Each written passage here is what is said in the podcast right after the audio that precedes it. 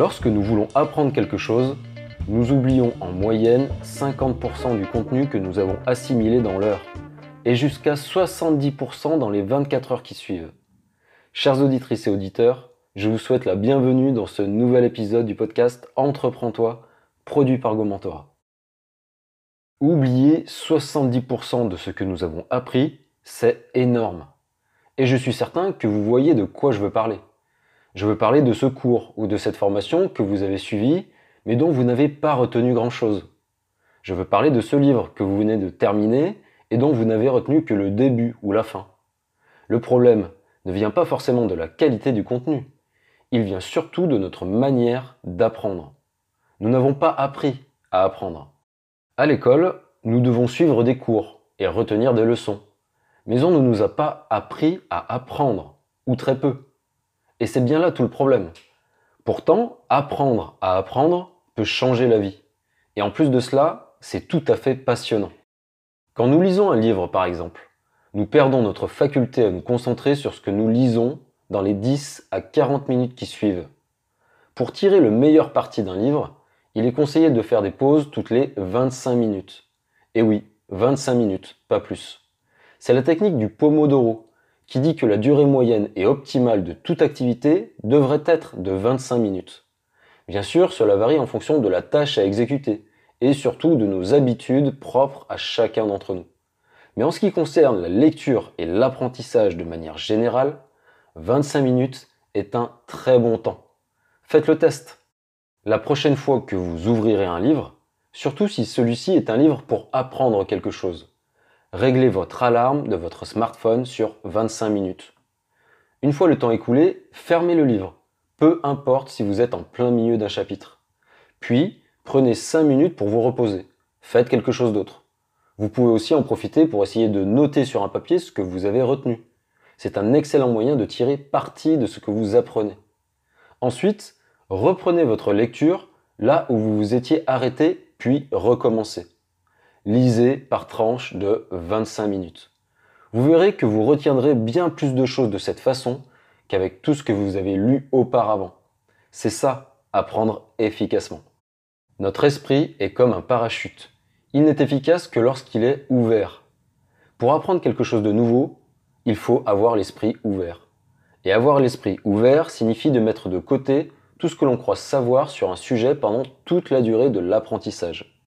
Par exemple, si vous êtes un expert en nutrition et que vous lisez un nouveau livre sur le sujet, vous devez d'abord oublier momentanément tout ce que vous savez déjà. Parce que sinon, vous refuserez systématiquement de croire tout ce qui est en contradiction avec vos connaissances actuelles. Et donc, vous n'apprendrez pas grand-chose de nouveau. Lire ce nouveau livre ne sera qu'une perte de temps. Ce n'est pas quelque chose de facile de se remettre en question, mais c'est un excellent moyen de progresser dans son apprentissage il faut savoir faire preuve d'humilité.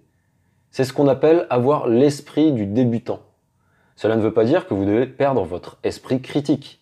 Cela veut simplement dire que personne ne détient la seule vérité, ni vous, ni moi, y compris quand j'écris ces lignes.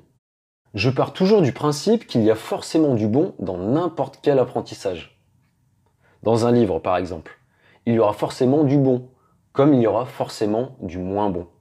C'est pour cela que je ne perds jamais mon temps quand je lis un livre, quel qu'il soit. J'arrive toujours à en tirer quelque chose de positif.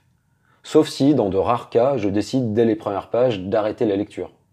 Dans ce cas précis, je prends tout de même le risque de passer à côté de quelque chose d'enrichissant. Donc, quand je décide de commencer un livre à lire, je le termine quasiment à tous les coups. Parce que je garde l'esprit ouvert tout au long de la lecture. Je reste curieux. Et j'aime ça, être curieux. Il y a toujours quelque chose de bon à apprendre d'un livre, même si celui-ci est un roman.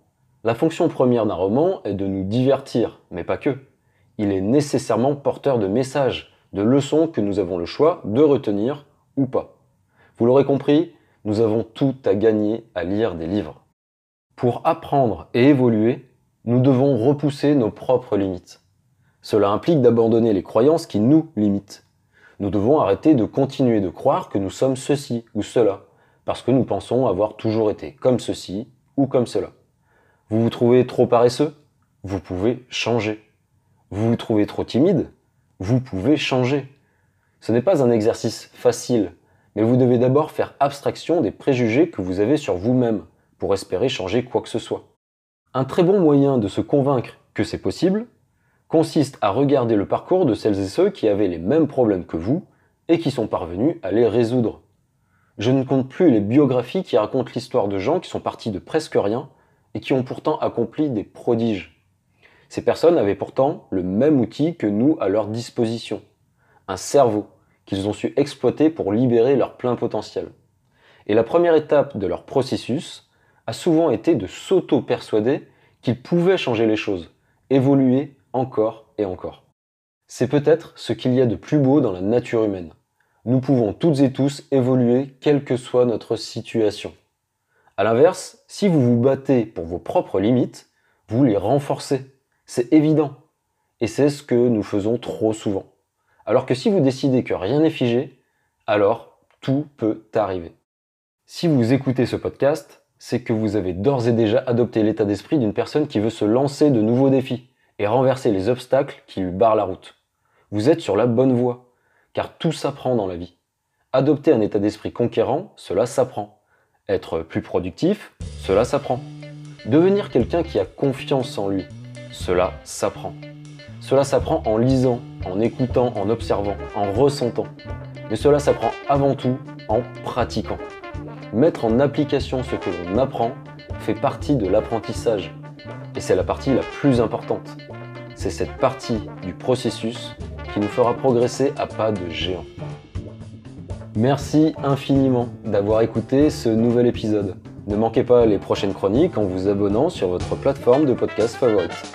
Quant à moi, vous pouvez me retrouver sur LinkedIn. A très bientôt.